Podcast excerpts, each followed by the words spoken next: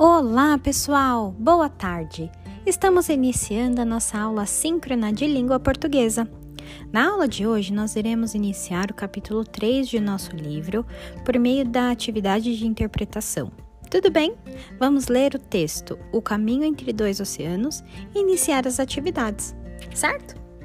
Separe seu caderno para copiar o cabeçalho e roteiro desta aula e seu livro para as atividades. Combinado? Espero por vocês. Beijos, turma!